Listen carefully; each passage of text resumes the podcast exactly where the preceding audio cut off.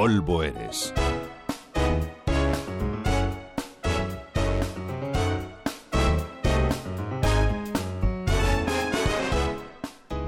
Más de dos centenares de papas comparten descanso con cuatro mujeres en la exclusiva necrópolis vaticana. En las grutas de San Pedro se colaron cuatro mujeres y dos de ellas vigilan muy de cerca la tumba de Juan Pablo II. A muy pocos metros del Papa Boitila descansa la reina Cristina de Suecia, que a todos nos sonará más si le ponemos cara de Greta Garbo. Y enfrente, la reina Carlota de Chipre. Pero allí abajo, entre tanto hombre y entre tanto papa, hay otras dos féminas.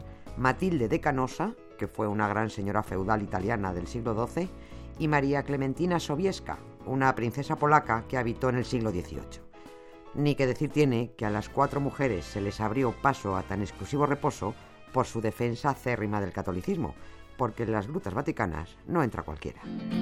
María Cristina me quiere gobernar y yo le sigo, le sigo la corriente, porque no quiero que diga la gente que María Cristina me quiere gobernar. Cristina de Suecia fue una reina más lista que el hambre a la que le colgaron varios sanbenitos. Que si era homosexual, que si era bisexual, que si era heterosexual, pero a la vez le daba gracias a Dios por haberla hecho enteramente viril. La reina Cristina era de todo y de nada, pero fundamentalmente fue lo que le dio la gana. Se crió como un soldado, se educó entre eruditos y acabó dedicando su vida a lo que le gustaba, las bellas artes. Es muy raro, pues, que con unas inclinaciones tan ilustradas y unos gustos sexuales tan veletas, San Pedro de Roma abriera las grutas vaticanas para que Cristina de Suecia fuese enterrada con todos los honores. Pero es que hay truco. Primero, Cristina era sueca, y por cierto, para desmitificar un poco el asunto de las suecas, bastante fea.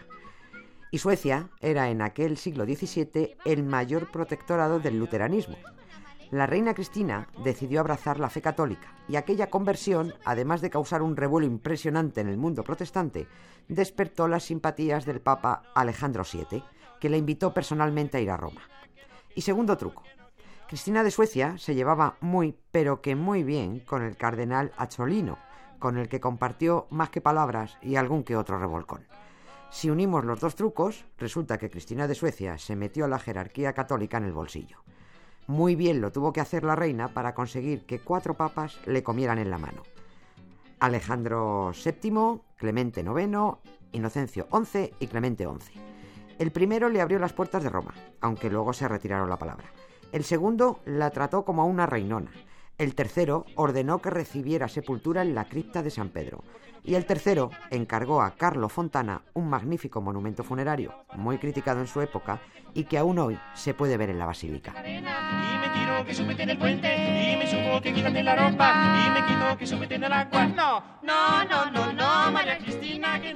Cristina de Suecia no fue santa ni de lejos, pero sirvió muy bien a los intereses católicos de la época. Por eso los papas miraban para otro lado cuando ella se disipaba.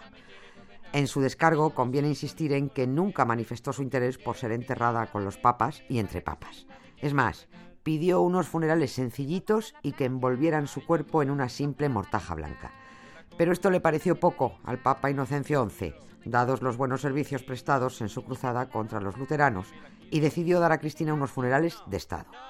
Solo los intereses políticos religiosos permitieron a la respondona, ex reina de Suecia, disfrutar de un descanso tan privilegiado, porque de otra manera no hubiera podido pisar el Vaticano ni muerta. Nieves con Costrina, Radio 5, Todo Noticias.